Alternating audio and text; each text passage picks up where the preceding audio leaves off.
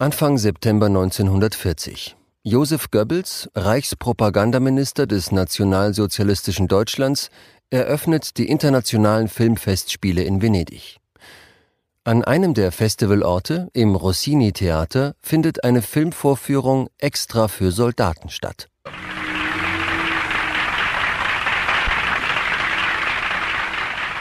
Die Reihen sind voll bis auf den letzten Platz. Von den Rängen hängen Fahnen, darauf Hakenkreuze. Seit knapp drei Monaten kämpft Italien im Zweiten Weltkrieg an der Seite von Adolf Hitler. Beim Filmfestival in Venedig steht also alles unter dem Zeichen deutsch-italienischer Freundschaft. Das nationalsozialistische Deutschland hat für die Filmfestspiele sechs Beiträge eingereicht. Eine offizielle Jury gibt es nicht. Deutsche und italienische Delegierte sollen über den besten Film entscheiden. Einer der Beiträge, er trägt den Titel Jud Süß, feiert bei diesen Filmfestspielen Premiere. Es ist ein antisemitischer Hetzfilm, in Auftrag gegeben vom Reichspropagandaminister Josef Goebbels höchstpersönlich. Der Film trieft vor Judenhass. Da sitzt er nun, der unselige Jude. In monatelangen Verhandlungen hat er nichts weiter für sich vorbringen können als, als Lügen und Lügen und immer wieder Lügen. Josef Goebbels schreibt in sein Tagebuch, ein ganz großer, genialer Wurf. Ein antisemitischer Film, wie wir ihn uns nur wünschen können. Ich freue mich darüber. Regie geführt hat ein Mann namens Veit Harlan. Harlan ist in Nazi-Deutschland ein erfolgreicher Regisseur. Jud Süß ist nicht sein einziger Film. Als der Zweite Weltkrieg dann mit Deutschlands Niederlage endet, denkt er gar nicht daran, seine Karriere aufzugeben. Unterstützung von Nazis hin oder her, er will weiter Filme machen. Doch einem Mann schmeckt das ganz und gar nicht. Erich Lüth. Sein Kampf gegen den Regisseur Veit Harlan führt ihn bis zum Bundesverfassungsgericht und beschert uns ein Urteil, ohne das Deutschland heute vielleicht ein anderes Land wäre.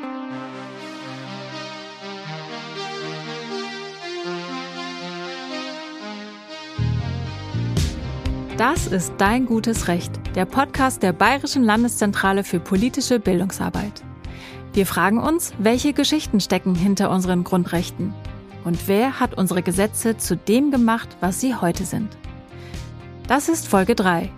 Für die Demokratie. Ich bin Shirin Kasrayan von der Bayerischen Landeszentrale. Und ich bin Bijan Moini. Ich bin Jurist und Autor. Heute geht es um eines der ersten Grundsatzurteile, das das Bundesverfassungsgericht gefällt hat. Also ein Urteil, das bis heute wegweisend ist und die Rechtsprechung noch immer prägt. Bijan, zu verdanken haben wir dieses Grundsatzurteil Erich Lüth. Ehrlich gesagt kannte ich den Namen vorher nicht. Wer ist denn dieser Erich Lüth? Lüth hat eine super spannende Biografie.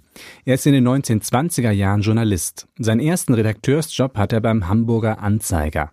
Während der Nazi-Herrschaft ist Lüth eher ein Mitläufer, aber nach dem Zweiten Weltkrieg ist er einer der wenigen, die sich dafür einsetzen, dass Deutschland den Nationalsozialismus aufarbeitet und sich kritisch mit ihm auseinandersetzt. Der spätere erste Bundespräsident der Bundesrepublik Deutschland, Theodor Heuss, nannte ihn einmal den Wilden aus Hamburg. Das passt gut zu der Geschichte, die wir heute erzählen. Auch da sorgt Lüth ja irgendwie für Ärger. Stimmt. Lüth ist da Mitte 40 und der Zweite Weltkrieg ist fünf Jahre her. Aber das Land ist davon immer noch ziemlich geprägt. In den ersten Jahren nach dem Krieg muss ja sehr viel Zerstörtes wieder aufgebaut werden. Und die ganze Gesellschaft ist immer noch von Nazis durchsetzt. Und zwar auf allen Ebenen. In Politik, Justiz, Sport und eben auch in der Kultur. Und die Alliierten wollen dem entgegenwirken. Sie sorgen zum Beispiel dafür, dass ehemalige hochrangige Nazis aus dem Staatsdienst entlassen werden oder vor Gericht gebracht werden.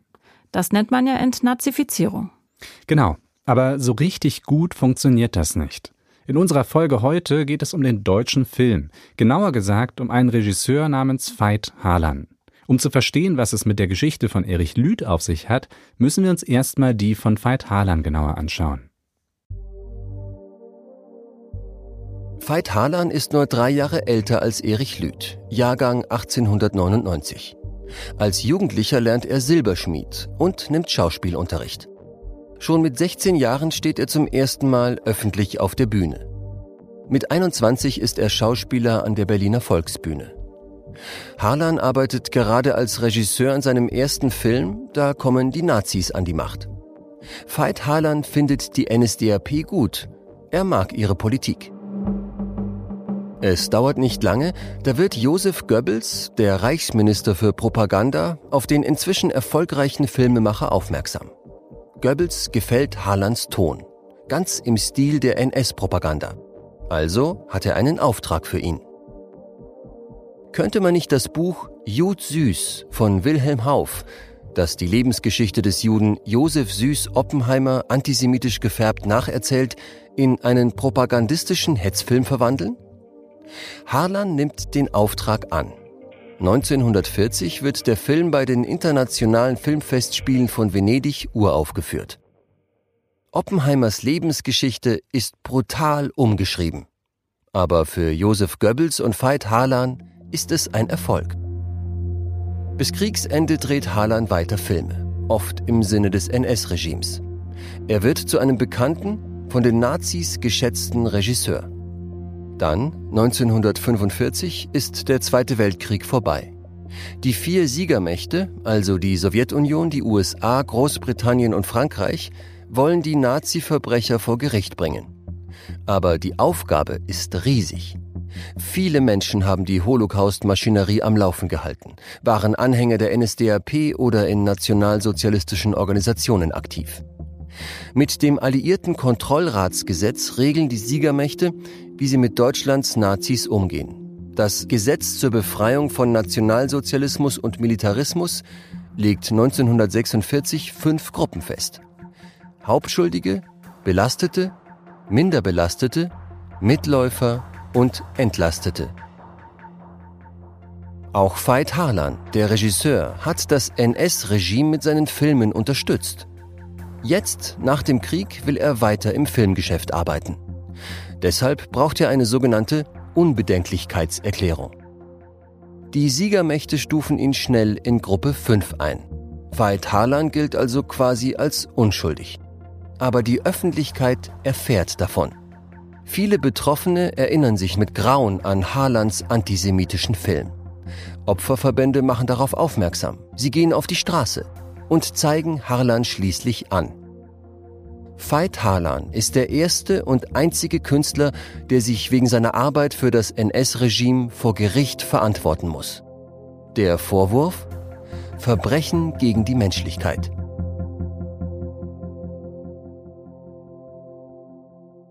Mit Verbrechen gegen die Menschlichkeit ist unter anderem die systematische Ermordung von sechs Millionen Juden durch die Nazis gemeint, also der Holocaust. Man könnte sagen, Veit Harlan hat doch nur einen Film gemacht. Wie lässt sich denn begründen, dass er zum Holocaust beigetragen hat? Also Berichte vom Prozess legen nahe, dass der Vorwurf darauf lautet, Harlan habe als Regisseur von Jud Süß psychische Beihilfe zur Ermordung von Juden geleistet. Und da ist auch was dran, denn Jud Süß wurde zum Beispiel den Einsatzkommandos in Osteuropa vor ihren Erschießungsaktionen gezeigt. Und die Wachmannschaften in Konzentrationslagern sollen laut Überlebenden besonders brutal gewesen sein, nachdem sie den Film gesehen hatten. Verstehe. Er hat also mit dem Film dazu beigetragen, dass die künftigen Täter emotional angestachelt wurden. Genau. Und um das aufzuklären, bedeutet das nun für Veit Harlan 51 Prozesstage vor dem Hamburger Landgericht. Frühjahr 1949. Das Hamburger Landgericht tagt im Prozess um den Filmemacher Veit Harlan. Harlands Fans sitzen in den Besucherreihen und hoffen auf ein Autogramm des Regisseurs. Harlan ist ein Selbstdarsteller. Jede Aussage kann er kontern. Zu jedem Zeugen hat er etwas zu sagen. Er scheint Gericht und Publikum fest in der Hand zu haben. Das Hamburger Abendblatt berichtet über den Angeklagten. Der Schauspieler spielte die größte Rolle seines Lebens. Er führt Regie in einem Schauspiel, das das Tribunal zur Szene werden lässt. Das Publikum lachte oft schallend bei den trockenen, witzigen Aussprüchen Harlands. Selbst die jüdischen Nebenkläger hatten es manchmal nicht leicht, ernst zu bleiben. Am 23. April 1949 fällt das Gericht dann das Urteil. Freispruch. Der Film Jud Süß habe nicht zu Verbrechen gegen die Menschlichkeit aufgefordert.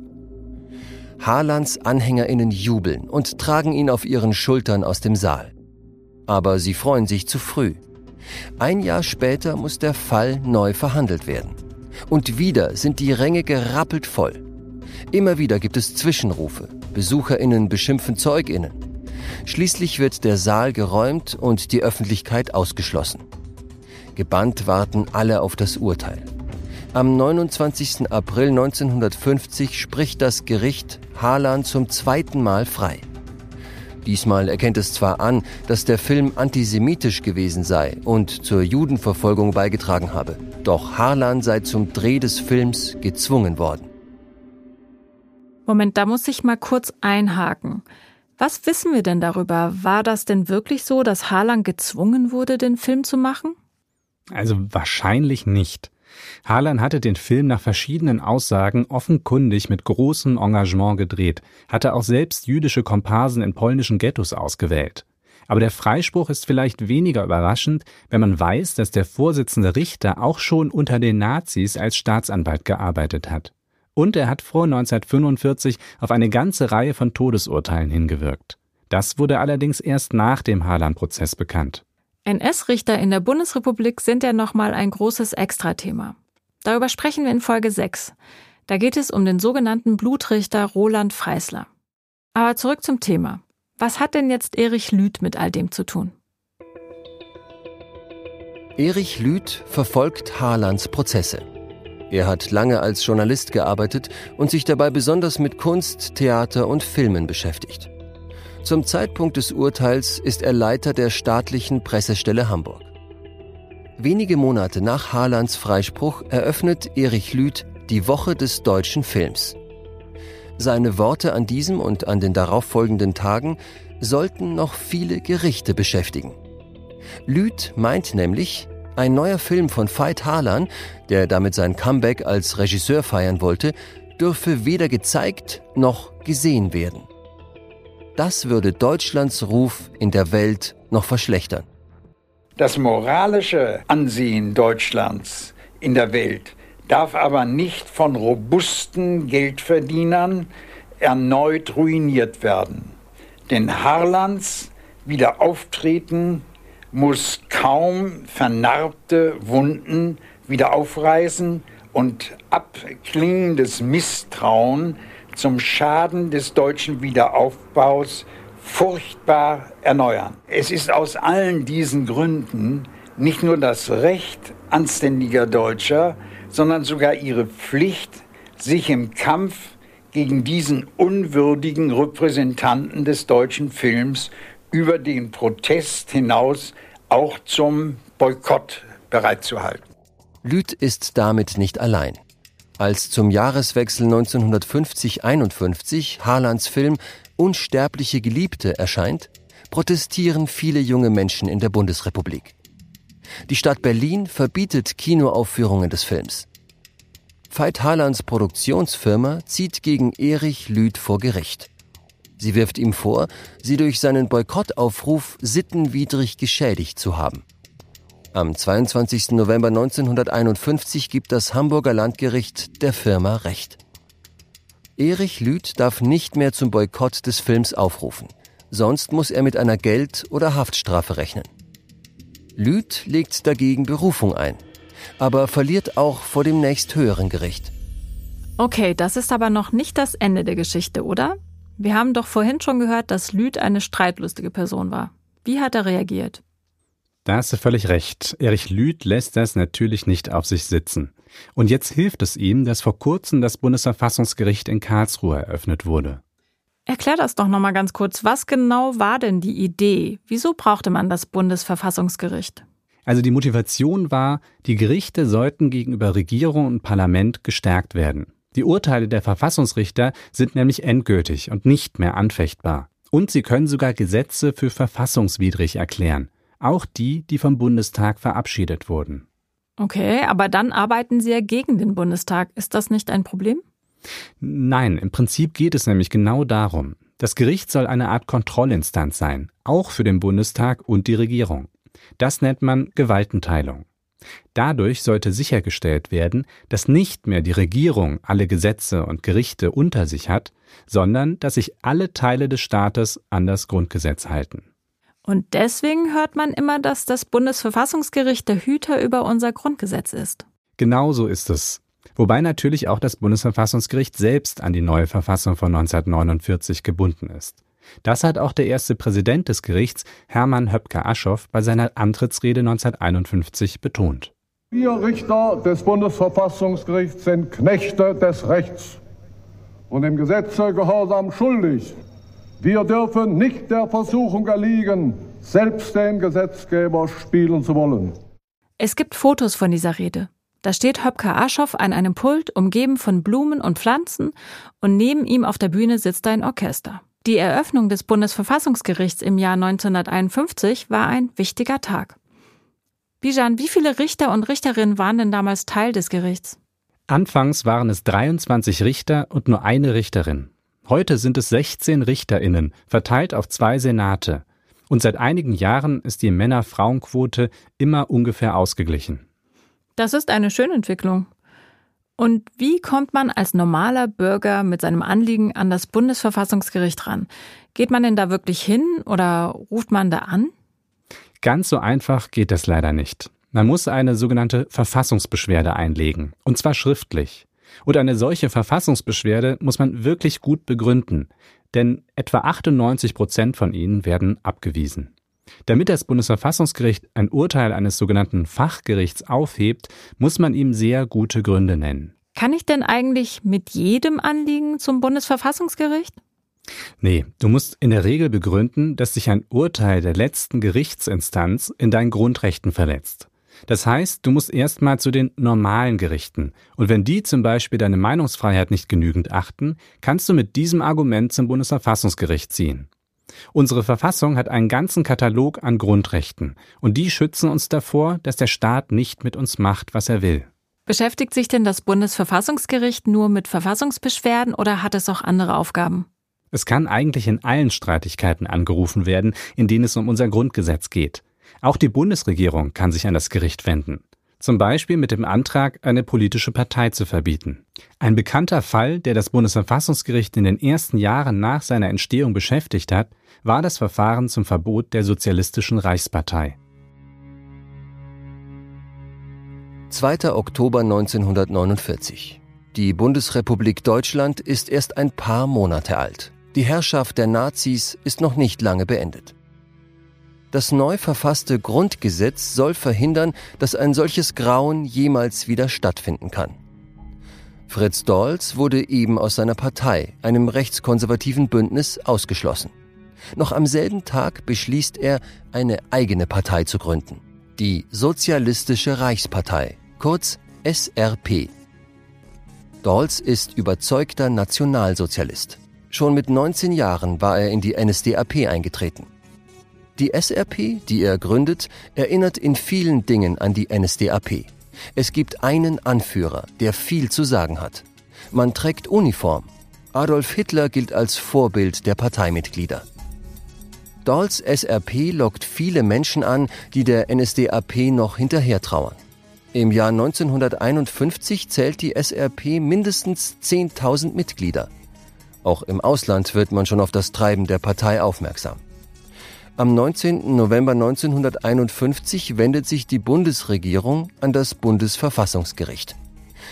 Es soll prüfen, ob die SRP verfassungswidrig ist, also ob sie die freiheitliche demokratische Grundordnung beseitigen möchte. Damit würde die Partei verboten werden. Ich finde das unglaublich. Nur ein paar Jahre nach dem Zweiten Weltkrieg gründet sich wieder eine nationalistische Partei nach dem Vorbild der NSDAP. Aber ich weiß auch, dass es nicht so einfach ist und nicht so einfach sein darf, eine Partei zu verbieten. Es ist total wichtig für unsere Demokratie, dass wir Parteien mit unterschiedlichen politischen Richtungen haben, damit sich ja möglichst jeder repräsentiert fühlt. Genau. Es ist extrem wichtig, dass Parteien nicht einfach so verboten werden dürfen, zum Beispiel, weil die Bundesregierung es so will. Andererseits muss es auch irgendwie möglich sein, extremistische Parteien zu stoppen, bevor sie Demokratie und Menschenrechte abschaffen. Und diese Möglichkeit bietet das Grundgesetz? Ja, Artikel 21 des Grundgesetzes regelt das sogenannte Parteiverbotsverfahren. Im Fall der SRP hat die Bundesregierung dann tatsächlich beweisen können, dass die Partei durch ihre antisemitische Ausrichtung unter anderem die Würde des Menschen, also unser wichtigstes Grundrecht, missachtet. Und dann? Dann hat das Gericht die Partei verboten. Und Fritz Dorls, ihr Gründer, hat seinen Sitz im Bundestag verloren. Okay, da hat das Bundesverfassungsgericht ja schon eine ziemliche Macht. Jetzt sind wir ganz schön abgekommen von Erich Lüth, unserem Hamburger Journalisten, der gegen die Haaland-Filme protestiert hat. Er wollte ja das Urteil vom Hamburger Landgericht nicht akzeptieren und hat sich an das Bundesverfassungsgericht gewandt, weil er fand, dass sein Boykottaufruf rechtens gewesen ist. Aber das hat doch eigentlich nichts mit Grundrechten zu tun, oder? Doch, und genau das ist der zentrale Kniff des Falls. Lüth wendet sich ja in dem Rechtsstreit nicht gegen den Staat, sondern gegen Haalands Produktionsfirma. Aber wäre das Urteil gegen ihn stehen geblieben, hätte er ja wegen einer Meinungsäußerung, dem Boykottaufruf, Schadensersatz zahlen müssen. Die Meinungsfreiheit ist in Artikel 5 unseres Grundgesetzes festgelegt. Da steht, jeder hat das Recht, seine Meinung in Wort, Schrift und Bild frei zu äußern und zu verbreiten und sich aus allgemein zugänglichen Quellen ungehindert zu unterrichten. Und dadurch, dass ihm quasi verboten wurde, zum Boykott aufzurufen, sah er dieses Grundrecht verletzt. Und wie hat das Bundesverfassungsgericht dann entschieden? Der Fall hat das Gericht mehrere Jahre beschäftigt. Dann, 1958, fällt es endlich ein Urteil. Und da heißt es, das Grundrecht des Artikel 5 Grundgesetz schützt nicht nur das Äußern einer Meinung als solches, sondern auch das geistige Wirken durch die Meinungsäußerung. Eine Meinungsäußerung, die eine Aufforderung zum Boykott enthält, kann bei Abwägung aller Umstände des Falles durch die Freiheit der Meinungsäußerung verfassungsrechtlich gerechtfertigt sein. Am Ende hat Lüth also recht bekommen. Er darf zu einem Boykott von Haalands Film aufrufen und keiner kann ihn daran hindern, weil sein Recht auf Meinungsfreiheit stärker ist als das Geschäftsinteresse der Produktionsfirma, die Veit Haalands neuen Film gedreht hat. Also erstmal gut für Lüth. Aber du meintest ja am Anfang, das sei ein besonders wichtiges und richtungsweisendes Urteil gewesen. Wieso? Weil das Bundesverfassungsgericht mit diesem Urteil festgestellt hat, Grundrechte sind nicht nur Abwehrrechte der Bürgerinnen gegen den Staat. Man kann sich auch auf die Grundrechte berufen, wenn es sich um Angelegenheiten zwischen zwei privaten Parteien handelt, wie hier zwischen Lüth und Haalands Produktionsfirma. Die Grundrechte gelten also auch zwischen Privaten.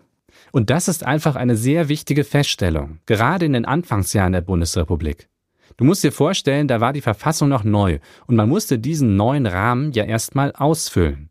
Denn obwohl Gesetze so fest und starr wirken, muss man auch immer viel interpretieren und verhandeln, wenn sie dann zur Anwendung kommen. Und auch das Bundesverfassungsgericht musste erstmal ausloten, wie viel Spielraum und Macht es hat, also in welche Fälle es überhaupt eingreifen darf. Ich kann mir vorstellen, dass das auf jeden Fall ein Urteil war, mit dem das Bundesverfassungsgericht seine Macht noch einmal unterstrichen hat. Bijan, was würdest du denn sagen? Wie mächtig ist das Gericht heute? Also manche sagen, es sei das mächtigste Gericht der Welt. Und da ist durchaus etwas dran. Es entscheidet sehr viele Fragen, neben Verfassungsbeschwerden und Parteiverbotsverfahren zum Beispiel auch über Streitigkeiten zwischen Bundestag und Bundesregierung oder über die Enthebung des Bundespräsidenten aus seinem Amt und seine Entscheidungen haben Gesetzeskraft. Es kann also vom Parlament beschlossene Gesetze für nichtig erklären. Man liest ja auch immer wieder, dass das Bundesverfassungsgericht die Einrichtung ist, der die Deutschen am meisten vertrauen. Einer Umfrage aus dem Jahr 2020 zufolge sind es rund 80 Prozent der Bevölkerung. Was meinst du, woher das kommt? Da spielen sicher viele Faktoren eine Rolle. Die einzelnen Richterinnen werden mit breiter Mehrheit im Bundestag und Bundesrat gewählt. Und obwohl das Gericht mächtig ist, hält es sich mit der Ausübung dieser Macht ganz schön zurück. Dazu kommt, dass es viele wichtige Entscheidungen getroffen hat, in denen es die Rechte der Menschen in diesem Land gestärkt und die Regierung in ihre Schranken gewiesen hat. Bijan, unser Gespräch hat mir heute klar gemacht, wie bedeutend das Gericht für unsere Demokratie ist. Gut, dass wir es haben. Das war Folge 3 von Dein gutes Recht, dem Podcast der Bayerischen Landeszentrale für politische Bildungsarbeit. Alle Infos und weiterführenden Links packen wir euch natürlich in die Show Notes. Wir haben in diesem Podcast Archivmaterial verwendet. In den Show Notes findet ihr auch eine Liste der dazugehörigen Quellen. Dein gutes Recht ist eine Produktion von Ikone Media im Auftrag der Bayerischen Landeszentrale für politische Bildungsarbeit. Die Idee zum Podcast basiert auf dem Buch Unser gutes Recht von mir, Bijan Moini. Ich bin Shirin Kasrayan und sage Danke fürs Zuhören und bis zum nächsten Mal.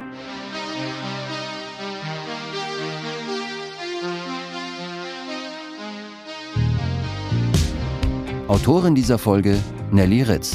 Redaktion Cornelia Neumeier und Nelly Ritz. Sprecher Lorenz Schuster. Produktion Tino Keck. Cover Christian Bullmann.